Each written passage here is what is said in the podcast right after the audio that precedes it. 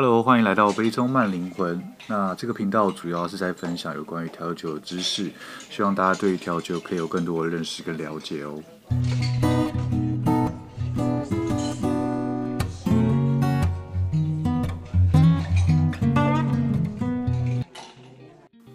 Hello，欢迎来到我的频道，我是 Ken。那今天的话要来介绍经典调酒。今天要介绍的是 s i c a r 相信大家对这杯调酒应该是耳熟能详，不管是有没有在喝酒的人，应该都有听过这杯调酒，算是一杯非常有名的调酒。那为什么今天会想要来介绍 s i c a r 这杯调酒？因为呢，我上一篇就在介绍陈酒嘛，然后那时候就是资料查一查，看一下，就跳出很多经典调酒，然后其中有一杯就是 s i c a r 哎，然后那时候在查资料的时候，就突然。很想喝一杯赛卡，所以就开始找很多赛卡的资料，然后还有它的一些背景什么的，所以就想说，嗯，那就趁这个机会来介绍一下赛卡这杯调酒好。在介绍赛卡之前呢，我想要先来说说我对这杯调酒的想法。我自己觉得这杯调酒其实非常吃调酒师的技术，因为它的组合其实并不复杂，它就是干邑白兰地、陈酒跟柠檬三个元素这样子。不过我之前也有说过，就是成分越简单，其实它可以失误的地方会越少，因为就是它没有太多的容错空间。尤其是我觉得干邑它的风味算是相对上比较细致一点的，所以你的比例啊，还有你的摇法有没有做好，都会直接影响到你的成品。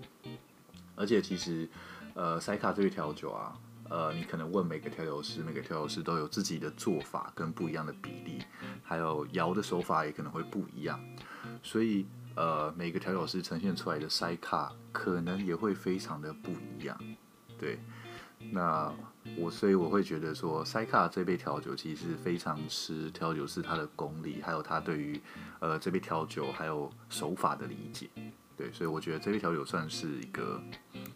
有难度的调酒，我自己是这样觉得的。那现在说说就是塞卡的比例这件事情好了，因为就像我前面讲的嘛，可能因为每个调酒师对于塞卡的理解不同，想诠释的方式不一样，所以每个调酒师他在做塞卡的时候，他的比例可能都会有一些稍稍的不同。对，那其实最早最早呢，在历史中有记载塞卡这杯调酒的时候，当时的酒谱其实是一比一比一。所以它就是等量的干邑白兰地、橙酒跟柠檬，就是最早有记载的配方。但是后来呢，有调酒师他有出有关于调酒的书，那当时他有特别指出，就是说，如果是等量的塞卡这杯调酒，它是一个最明显调酒比例出问题的调酒。对，这句话其实蛮重的。那那个调酒师当时的想法是觉得塞卡应该就是像是 daiquiri 这样的调酒，它只是从呃，基酒从莱姆酒换成干邑白兰地，甜的部分换成陈酒，所以它比例应该也要像是 daiquiri 一样。那如果是比例像 daiquiri 的话，可能就是所谓的八比二比一，就是可能八的基酒，二的甜，然后一的酸这样子。不过这个当然就是比较见仁见智，因为就是每个调酒师他可能对于调酒的理解跟认知会不太一样。但是也可以看出来，就是可能当时的调酒师对于呃等比例塞卡这件事情有很多自己的想法或者是疑惑的地方，因此之后也有很多不同比例的塞卡跑出来。像我们可能现在大家比较常见的是二比一比一，就是二的干邑，一的柠檬，一的陈酒这样。那之后也有像是三比二比一这样，就是会有不一样的呈现方式，然后不一样的比例。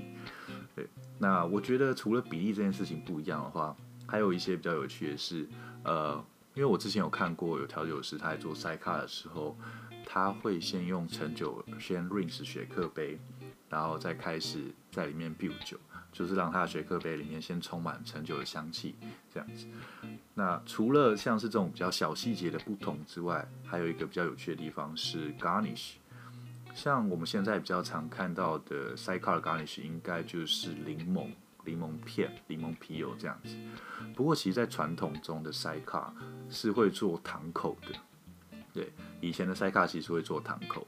那我自己的想法是，他们应该是希望可以让呃塞卡这杯调酒的口感再稍微圆润一点，所以做糖口这样子。那为什么现在比较少见糖口呢？我觉得是因为现在的调酒师在做呃塞卡这杯调酒的时候，他就会先预先把他想要的酸甜比例达到拉到他想要的那个标准，然后就是直接做出来就是完美呈现他想要的酸甜，所以现在就比较少去见到呃使用糖口，然后反而是使用柠檬去增加它的一些柑橘的香气。接着来说说有关于 Sidecar 这杯调酒它的历史故事。相信大部分人听到或是看到有关于 Sidecar 这杯调酒的历史呢，多半都是差不多的，就是可能是在一战快要结束的时候呢，有一个美国上尉，然后他在巴黎的酒吧点了一杯白兰地的调酒，然后调酒师呢就端着调酒出来，然后就是这杯 Sidecar。然后也因为这位美国上尉每次到酒吧都是坐着塞卡过来的，因此调酒师便以塞卡为这杯调酒做命名。不过，就像很多经典调酒一样，塞卡它的起源呢，其实没有人可以是真正确定到底从哪边开始的。呃，因为我自己来看的话，像这种很热门的经典调酒啊，它多半不是说谁是哪边做了这杯调酒，然后就结束了，而是因为它往往牵连了好几杯鸡尾酒的历史脉络。所以你很难去说到底是谁真正发明出了这杯调酒，而且说实话，到底是不是发源于巴黎，其实大家也不是非常确定。然后也有些调酒书说，最早其实塞卡是出现在伦敦，但也有人认为是在巴黎大受欢迎之后才传到伦敦。不过就像我以前介绍一些经典调酒一样。很多的故事其实已经很不可考，也有可能是后来呃人们在编造出来的故事，然后为这个调酒加分或者什么。所以我觉得这个故事，这种调酒的故事、历史故事啊，都是可以当做嗯一些有趣的分享、有趣的知识。因为像我自己也很常就是用一些调酒的故事，然后跟客人分享。所以它到底是源自于哪里？有时候对于呃客人。来说，其实已经不是这么重要的事情，而是当然就是最重要的还是有没有喜欢这杯调酒，我觉得才是对于呃客人来说最重要的。那故事这种东西，就是为调酒点缀、为调酒加分的一个东西。那塞卡这杯调酒的话，它也有很多不一样的变化、不一样的 twist。像我们会说，塞卡是一个三合一调酒。三合一调酒，简单来说，它就是基酒加橙酒加柠檬这样子。那如果你变换基酒的话，它就会有不一样的名字。像是如果你用莱姆酒去做的话，它可能就会变叫做是 X Y Z。然后如果你用威士忌去做的话，它就会被叫做是 Silencer。对。那当然，除了变换基酒这种变化之外，它还有一些其他比较不一样的。像是我那时候有看过，有一些 sidecar，它会有加 limoncello 的，然后也有是加波特酒的，然后也有会加新鲜的柳橙汁的。对，那其实 sidecar 这一调酒它还是有很多不一样的变化。对，所以我觉得如果你是喜欢 sidecar 这一调酒的话，或许你可以试试看，除了呃跟调酒师沟通说，呃你可能想用不一样的干邑。或者是想要不一样的成就这件事情之外呢，你可能也可以再询问一下。那除了这些之外，还有没有什么其他的变化？对，那当然不是要大家去考调酒师，而是去增加，就是你去喝酒的一个有趣。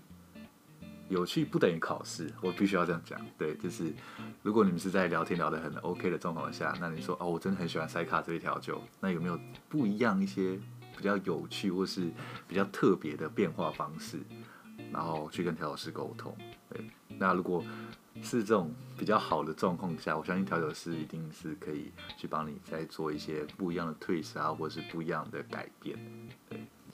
今天的话就是简单分享有关于 Sidecar 这杯调酒我自己的想法，然后还有它一些历史故事，还有它一些比较不一样的 twist。那希望大家之后去酒吧可以有更多不一样的新体验跟新的尝试。感谢大家今天的收听，我是 Ken，给爱喝调酒的你最好的 comment，拜。